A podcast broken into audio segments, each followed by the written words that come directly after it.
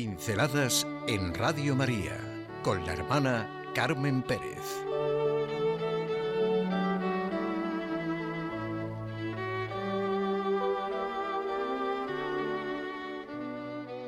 El silencio del sagrario. Esta vivencia me la ha suscitado Fabriz Azhad y precisamente por su reflexión de por qué se esconde Dios. Algunos dirán, ah, pero Dios se esconde. ¿El Dios que nos revela Jesucristo se esconde? Realmente Dios es el Dios escondido al que únicamente se le descubre en el camino de la fe humilde. Este convertido nos lo muestra en el libro La fe de los demonios o el ateísmo superado. El capítulo se llama La lucidez de las tinieblas y el punto concreto es ¿por qué se esconde Dios? Su reflexión me ha hecho reconocer, abrirme al misterio del Dios escondido, el Dios presente en el silencio del sagrario. Entender un poco más qué es eso de la fe. Parece una gran paradoja, parece extraño y opuesto a lo que es la opinión común y el sentir de muchas personas sobre Dios. A ver, muchos piensan que Dios tiene que ser un Dios que deslumbra, que aplasta, que todo lo hace y tiene la culpa de todo, la responsabilidad de todo, un Dios quizá como un científico que todo lo controlara, un invencible general o un todopoderoso director de empresa. No sé, son tantas cosas las que se nos pueden ocurrir y podemos imaginar. Pues no. Dios está por encima de todas estas medidas y por encima de todas estas imaginaciones. De hecho es el Dios escondido. Nosotros necesitamos día a día ir por el camino de la fe. Necesitamos de la lucidez de las tinieblas. Fabriz Abjad reflexiona sobre la manera de hacer, de hablar de Jesús, el Hijo de Dios. Ayuda mucho.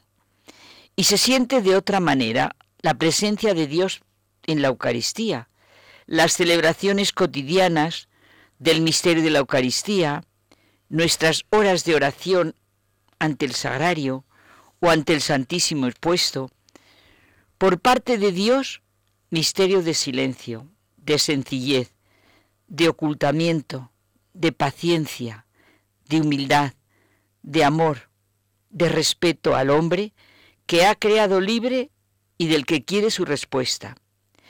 Se nos da en una pobre apariencia de pan y de vino, de comida y bebida. Así se nos da y así está con nosotros.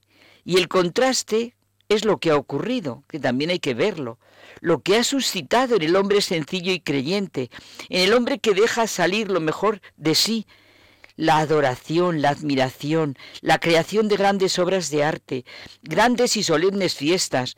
El hombre que ha creído a lo largo de la historia y cree, responde con lo mejor de sí mismo en todos los campos a lo largo de la historia y han sido unos testigos maravillosos. Por ejemplo, la fiesta del Corpus Christi es la respuesta de muchos hombres que creen en el Dios escondido, las fiestas del corazón de Jesús, del corazón de María, la fiesta de la Asunción, son fiestas que responden completamente a lo que son los anhelos y lo que es la revelación de Dios. ¿Por qué se esconde Dios? Cristo constantemente exige que se silencien las exclamaciones que declaran su identidad y que se oculten los milagros que atestiguan su poder.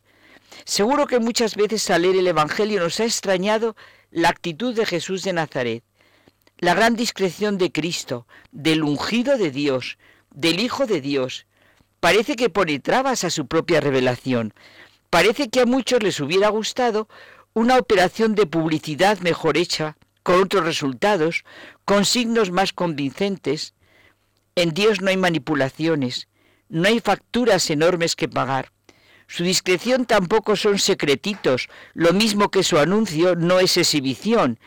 Es la gran paradoja.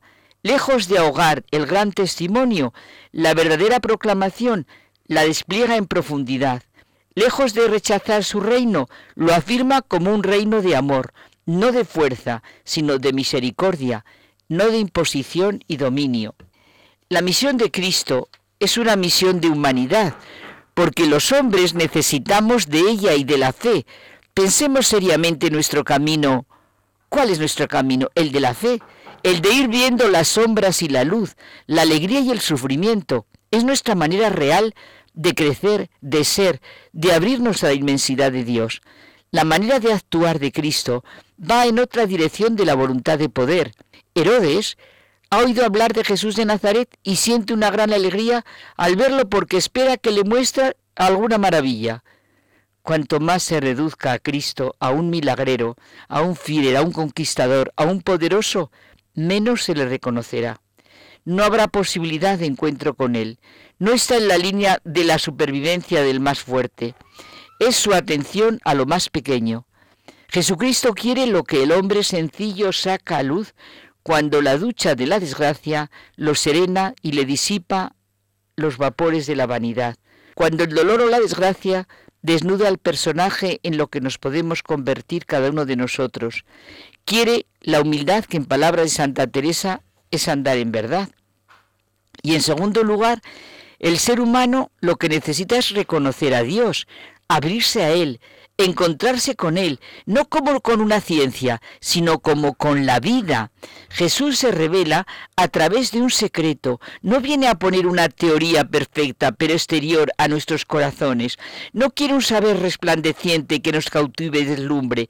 Nadie puede acogerlo como más sabio, más que como amigo. A los que en Él creen, los llama amigos. Jesús de Nazaret podía hacer bajar ejércitos de ángeles más eficaces que nuestros mejores expertos en marketing operativo, pero no es un seductor, ni un opresor, ni un rey temporal. Cuando el hombre reflexiona sobre su vida y luego ve el Evangelio, ¿cómo no se va a quedar desconcertado y dividido dentro de sí mismo? Por eso, la súplica que muchos nos puede brotar del corazón es, Señor, dame la luz de la fe impide a mi corazón el velo de una ciencia, de un saber que me oculta la vida, que me oculta a ti, mi Dios desconocido. Bueno, seguiremos. Pinceladas en Radio María con la hermana Carmen Pérez.